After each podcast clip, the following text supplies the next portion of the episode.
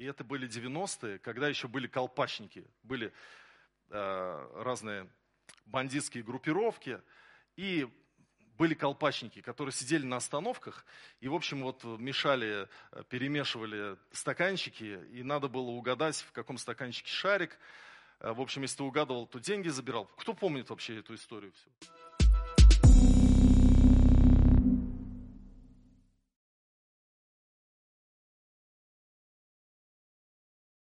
Я сегодня хочу проповедовать на тему «Мертвые могут слышать». Мертвые могут слышать. И начну свою проповедь с одной удивительной истории, которая случилась в XVIII веке. В 1705 году ирландка Марджери Маккол умерла от лихорадки и была похоронена как можно скорее, чтобы предотвратить распространение болезни. Женщину положили в гроб с дорогим кольцом, который, которое муж не смог снять с ее руки из-за отека. Это сделало могилу привлекательной для воров, обирающих тела похороненных. В тот же вечер, когда земля была еще рыхлой, злоумышленники разрыли могилу, вынули гроб. Не сумев снять кольцо, они решили отрезать палец. Как только из надреза показалась кровь, Марджори очнулась от комы, в которой впала днем, села в гробу и закричала. Судьба воров осталась неизвестна. Марджори удалось выбраться из гроба, и женщина отправилась домой. Джон Маккол, муж Марджори, был дома с детьми, когда услышал стук в дверь. Мужчина сказал детям, если бы ваша мама еще была жива, поклялся бы, что это ее стук. Отперев дверь, он увидел за ней Марджори в погребальной одежде, скапающей с руки кровью, и упал замертво. Его похоронили в гробу, который освободила жена. Марджори прожила еще много лет, вновь вышла замуж и родила детей. Когда она умерла, она была похоронена на том же кладбище Шенкел, Ирландия. Ее надгробие сохранилось, на камне написано «Жила однажды, похоронена дважды. Вот такое, такая история удивительная. Как бы глубоко не заснул человек, его можно разбудить. И иногда это происходит из-за боли, вот как в этом случае, но также это может происходить из-за слышания Слова Божьего. Из-за боли может такое быть, человек в духовной спячке замертво спит, и вдруг случается какое-то горе, болезнь, проблема, и многие люди так приходят к Богу. Но также человек, находясь в спячке, он может услышать Слово Божье и проснуться. И Писание даже говорит, что мертвые услышат Слово Божье и восстанут. И вот к этому месту Писания я хочу вас сейчас привести. Давайте откроем Евангелие от Иоанна, 5 глава, 25 стих. Иисус говорит, истина, истина говорю вам. Наступает время, и настало уже, когда мертвые услышат глаз Сына Божия, и, услышав, оживут. Верите ли вы в воскресение из мертвых? Что мы воскреснем из мертвых? Что мы фактически не умираем, потому что мы переходим из жизни в жизнь. Но однажды мы еще воскреснем в новых телах из мертвых. И я вспоминаю братья Карамазовы, когда заканчивается это произведение тем, что Алеша Карамазов и мальчишки, подростки, школьники стоят у могилы, не у могилы, а у камня, где завещал похоронить его Илюшечка больной. И они стоят у камня после похорон, вспоминают его.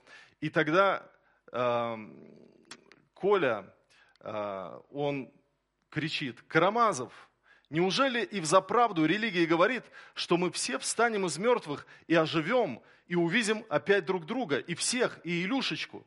Непременно восстанем, непременно увидим и весело, радостно расскажем друг другу все, что было. Полусмеясь и полу в восторге ответил Алеша. Ах, как это будет хорошо, вырвалось у Коли. Коля Красоткин, он был атеистом, таким заумным пацаном, и здесь он, ах, как это было бы хорошо. И мы верим в воскресение из мертвых. Но о чем говорит этот текст? Этот текст удивительный, потому что здесь написано, что мертвые могут слышать. Это, э, здесь, здесь сказано, когда мертвые услышат глаз Сына Божия. Ну, казалось бы, по логике вещей, мертвого сначала, сначала нужно оживить, и потом он и услышит, и увидит. А здесь написано, мертвые услышат и воскреснут. И интересно, что Иисус говорит, настало уже это время. То есть воскресение из мертвых еще не настало. Мы чаем воскресение из мертвых, мы ожидаем воскресение из мертвых. А Иисус в этом тексте говорит, что оно уже настало это время – и Августин Блаженный рассуждает об этом тексте и говорит, что да, конечно, мы все вместе ждем, когда мы воскреснем, но здесь имеется в виду воскресение духовное, воскресение к жизни, когда вдруг жизнь человека изменяется, и он, слыша Слово Божье, оживает, перерождается. И написано, истинно, истинно говорю вам, наступает время, и настало уже – время воскресения уже настало в этом смысле. И когда я читал этот текст, я вдруг начал размышлять о том, что мертвый человек может услышать Слово Божье. Мертвый человек. Кажется, вот, ну, было ли у вас такое, что вы смотрите на вашего родственника или на знакомого, он вот, вот ну никак к Евангелию не подходит. Вот, вот никак ты не можешь примерить на него праведность Иисуса Христа, потому что все время у тебя в представлении она ему не подходит. Он мертвый настолько, что он живет вот в похоти, в грехе, в своих каких-то амбициях, убеждениях, что даже лучше к нему не подходить, потому что он мертвый. Но каким бы безнадежным ни казался человек – слышание Слова Божьего может воскресить его для новой жизни. И э, я вспоминаю теперь преступление и наказание Достоевского, когда Раскольников, убивший старуху-проценщицу Алену Ивановну и ее сестру Лизавету, которая, кстати, сестра Лизавета, она просто зашла туда после убийства, и пришлось ему еще ее убить как свидетеля. Эта Лизавета, она принесла когда-то Соне Мармеладовой Евангелие и читала вместе с ней. Она была верующая. И здесь Раскольников убивает и Алену Ивановну, и Елизавету, и потом уже он ищет какой-то выход для себя. Никто еще не знает, что он убийца. И он остается в одной комнате с Соней Мармеладовой, с той девушкой, которая ради спасения своей семьи, она получила желтый билет, она стала торговать своим телом, чтобы спасти от голода свою семью. И вот они стоят, и он увидел Евангелие и говорит, а откуда это Евангелие у тебя? Она говорит, это Елизавета приносила. Она была честная, добрая женщина. Бог ее к себе забрал после того, как ее убили. И Соня еще не знает, что Раскольников убийца.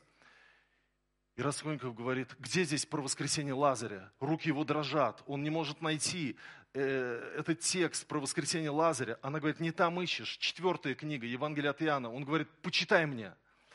И, и э, Соня Мармеладова читает ему Евангелие про воскресение Лазаря.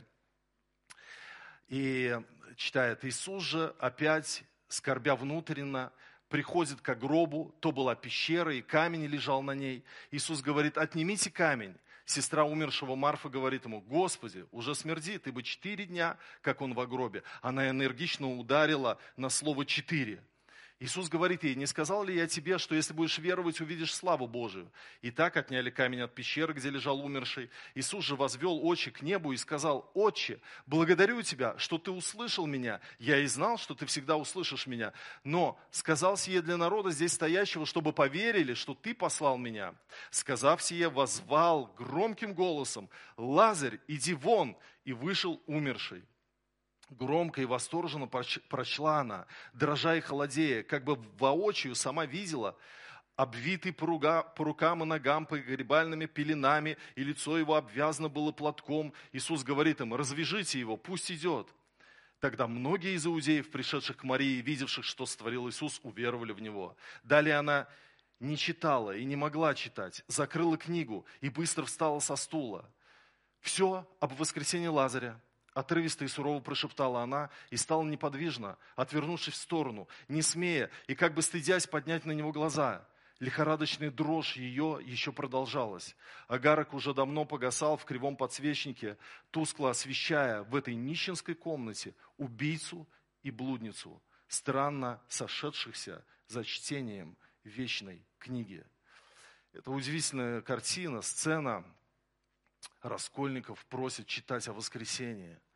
Она читает ему. Она наизусть знала этот текст, потому что читала его много раз – но для нее это как будто в первый раз. Руки дрожат, она вся в трепете.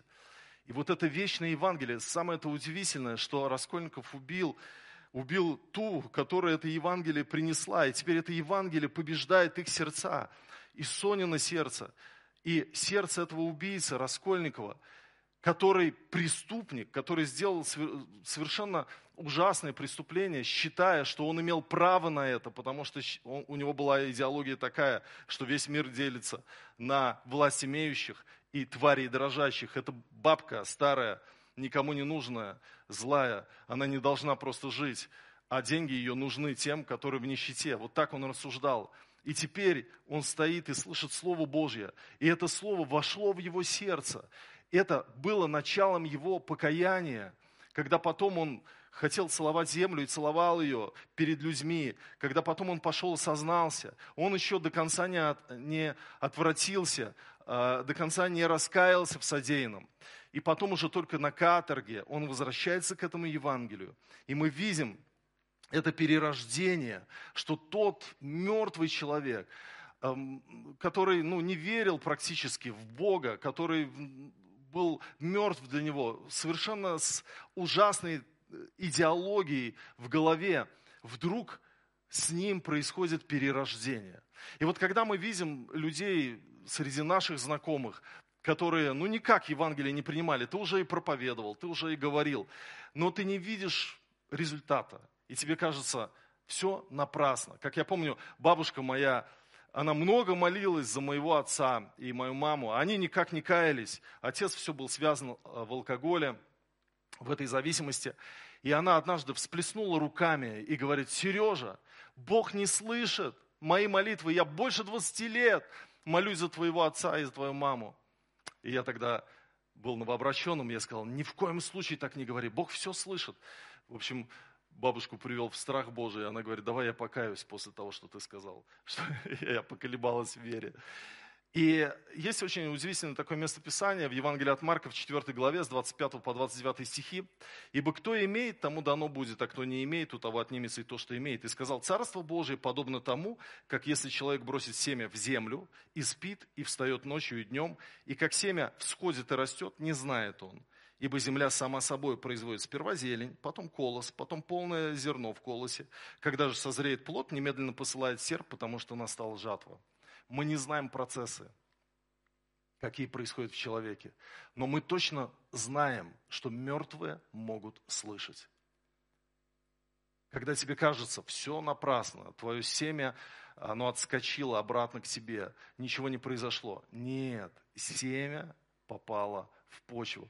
Просто когда там созреет плод, неизвестно, потому что написано, встает и ходит и смотрит на эту землю, ничего не меняется. Но внутри происходят процессы, что-то происходит.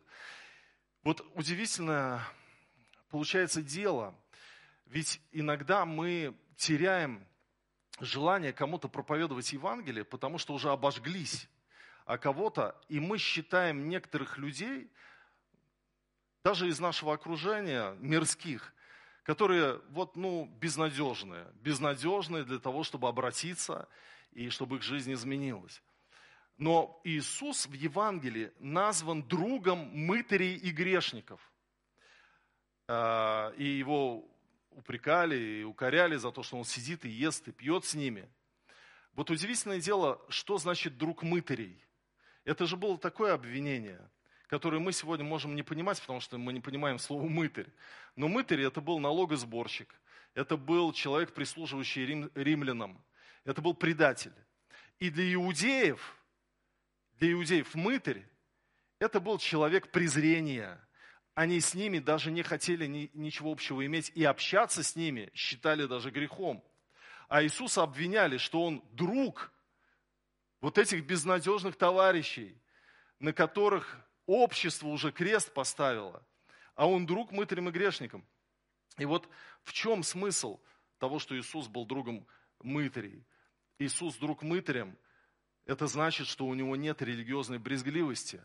Как часто бывает у нас, когда мы видим человека, живущего в грехе, и мы как бы чураемся его, мы отчуждаемся от него, потому что Боже, он преступник, он грешник, он развратник. А у Иисуса не было этой брезгливости. Что значит Иисус друг мытарям?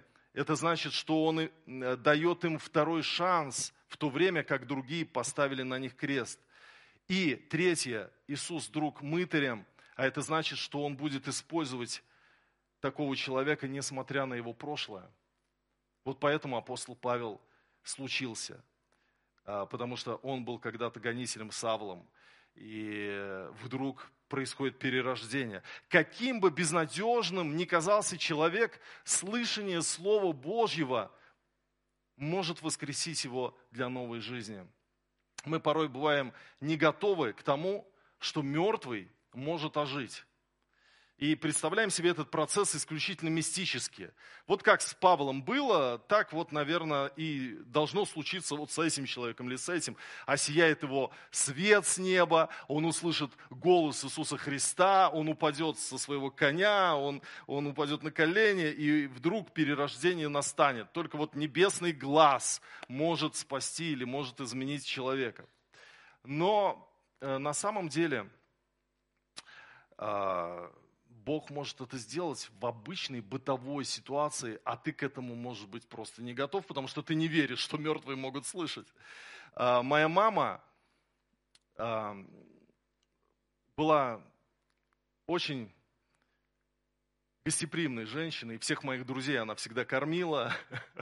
И я помню, когда я уверовал, у меня полный дом молодежи был. То есть мы забивались в мою комнату маленькую, включали видеокассету с проповедью, и слушали проповедь. И, я, и даже, вы знаете, мы не просто слушали, мы в тетрадках записывали, конспектировали.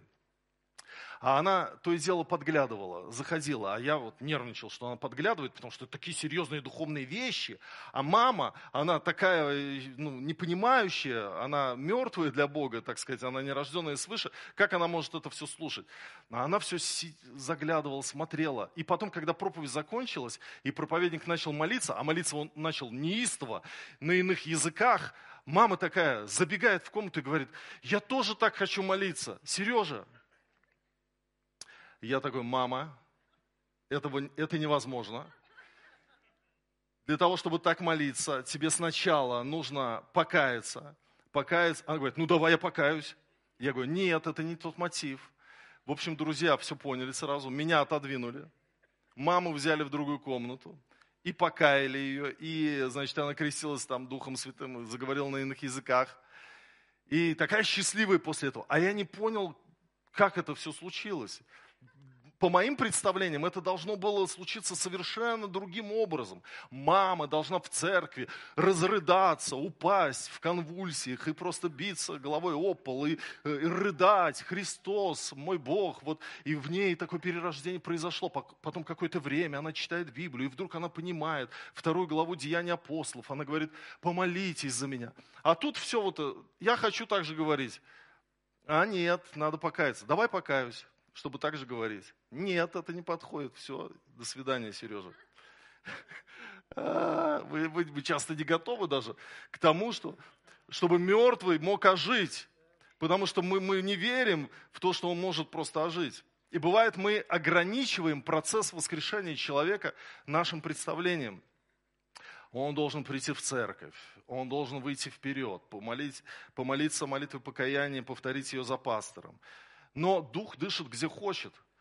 Ты в поезде можешь человека повести в этой молитве. Человек может услышать голос духа везде. Везде. Мертвый может слышать. И вот непосредственность – это то, что нам нужно в проповеди Евангелия. Когда у нас нет цели заевангелизировать клиента, а просто мы общаемся с человеком от сердца к сердцу.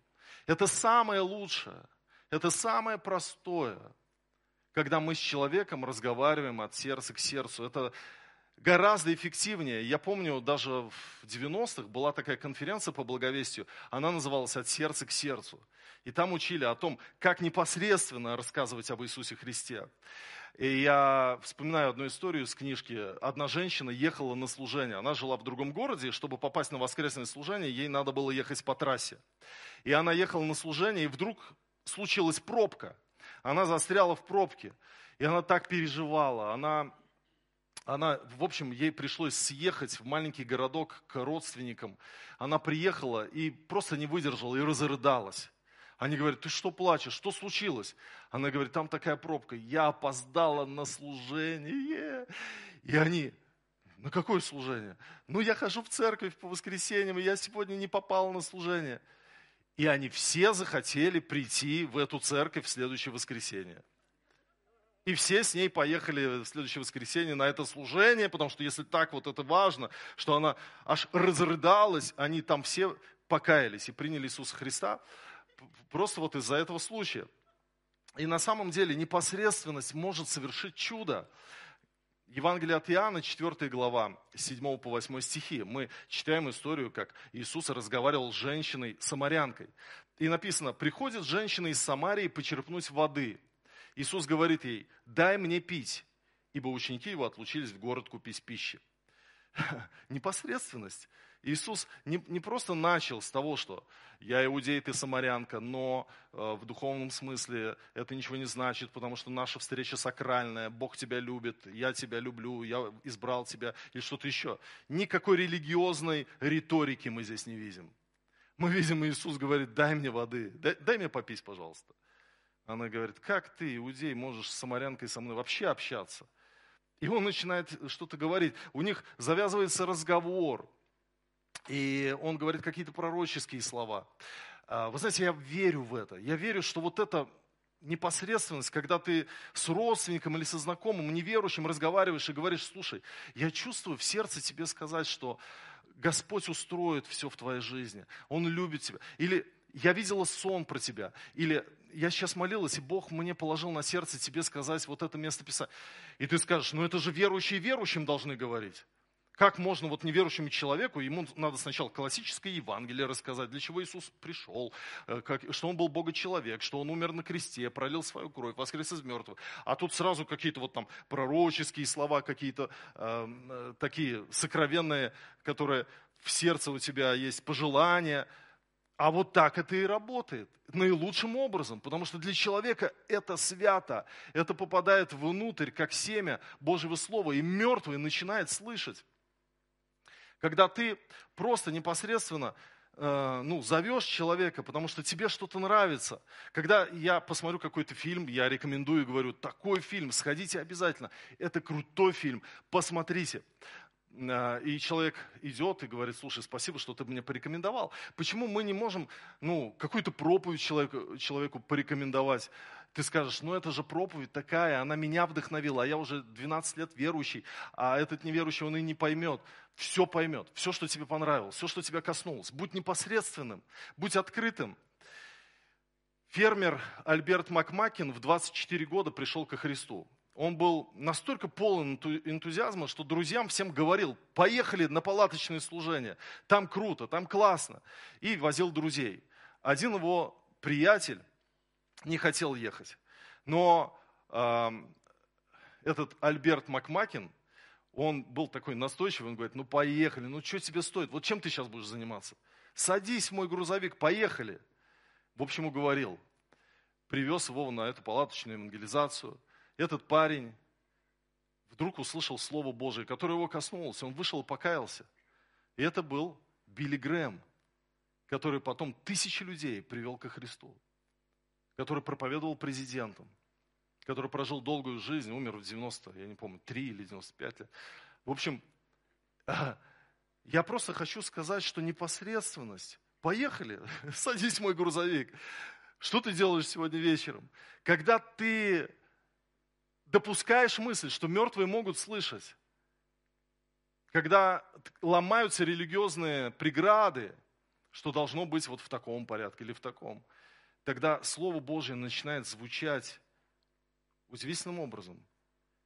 В таком профанном мире, в какой-то обычной обстановке, на кухне, где бы ни было, живое Божье Слово вселяется в человека. И дальше интересно, вот про непосредственность. Эта женщина, когда пережила вот это, это откровение, что Христос, Он необычный человек и вроде бы Мессия, написано в этой же главе с 28 по 30 стихи, тогда женщина оставила водонос свой и пошла в город и говорит людям, пойдите, посмотрите человека, который сказал мне все, что я сделала. Не он ли Христос? Они вышли из города и пошли к нему. Настолько ее вдохновила эта встреча, она говорит, идите посмотрите, он мне всю жизнь мою рассказал. И они пошли, и потом говорят, теперь мы не по словам женщины веруем, а мы реально веруем, что ты Христос. Я вспоминаю, вот такая картина у меня из моей юности осталась. Я жил в Сызране, и это были 90-е, когда еще были колпачники, были э, разные бандитские группировки, и были колпачники, которые сидели на остановках и, в общем, вот мешали, э, перемешивали стаканчики, и надо было угадать, в каком стаканчике шарик. Э, в общем, если ты угадывал, то деньги забирал. Кто помнит вообще эту историю всю? Кто из 90-х, кто из прошлого века? Так вот, я наблюдал на центральном рынке, на остановке, сидел один бандит, вот его лицо искаженное, вот здесь вот у него какой-то был шрам какой-то. Он сидел, и вот он приглашал людей поучаствовать. И я видел, я боялся даже к остановке подойти, настолько он был в этой ауре э, какого-то мошенничества, какого-то преступления. И я знал, что он принадлежит какой-то группировке, даже про него говорили, что его погоняло угол. И, и в общем, я думал, во, вот это, да, вот это человек. И потом пришел на служение, а, там также кинотеатр был, где мы собирались.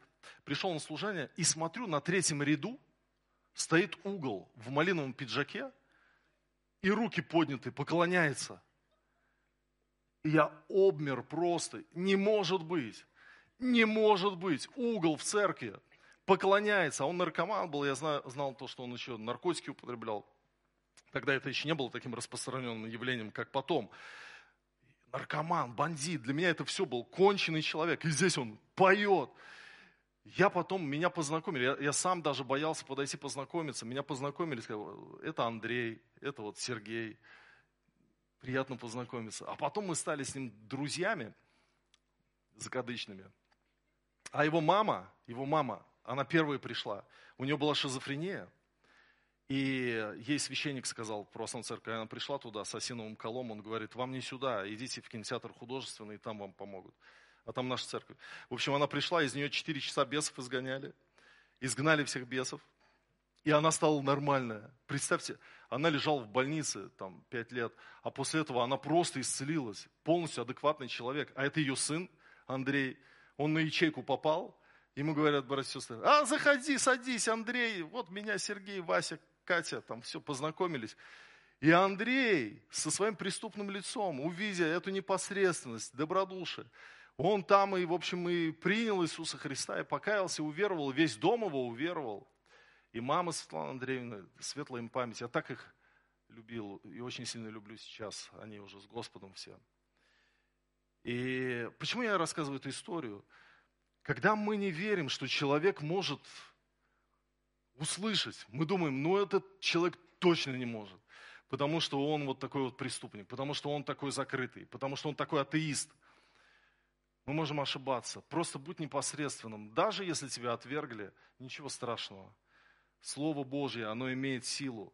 Оно перевешивает. Евангелие побеждает. Евангелие победило Раскольникова. Евангелие в жизни очень часто одерживает победу. Потому что человек вспоминает в тяжелые минуты своей жизни именно самое доброе и светлое, что он когда-то слышал о Боге. И вот этот текст снова, Иоанна 5:25. «Истинно, истинно говорю вам, наступает время, и настало уже, когда мертвые услышат глаз Сына Божия, и, услышав, оживут». Аминь. Давайте встанем и помолимся. Я знаю, что эта тема для многих сложная – Кому-то проповедовать Евангелие. Это, это, это достаточно такое трудное занятие, потому что ты думаешь, как я буду проповедовать? Я стесняюсь, э, меня могут отвергнуть, мне тяжело э, заговорить с человеком, начать с ним контактировать. Но, знаешь, есть по этому поводу тоже удивительная история. Один парень уверовал, но боялся проповедовать и говорить о своей вере, стеснялся постоянно и не мог перебороть. И у него было чувство осуждения, что он никому не говорит о Христе. Он пришел к священнику и говорит, скажите мне, а можно мне никому не говорить о Христе, никому вот не проповедовать, потому что я в осуждении живу, что я не выполняю великое поручение и так далее. Он говорит, можно, не говори никому, ничего страшного. Можно? Я побежал, прибежал домой к себе. Аллилуйя! Они говорят, ты что такой радостный? Мне священник сказал, что я теперь никому могу не говорить, что я христианин и что я верю в Иисуса Христа. Они говорят, ты что, веришь в Иисуса Христа? Он говорит, да. А, его отпустило. И я хочу, чтобы церковь сегодня отпустила, просто отпустила. Пусть вот этот страх, пусть э, вот этот страх, он уйдет, что надо как-то все правильно, а для этого надо учиться, чтобы кому-то рассказать. Не надо нигде учиться, чтобы кому-то рассказать. Поделись своим сердцем, от сердца к сердцу. И мертвые, услышав, оживут. Аминь. Аминь. Давайте помолимся. Слава Господу. Аллилуйя.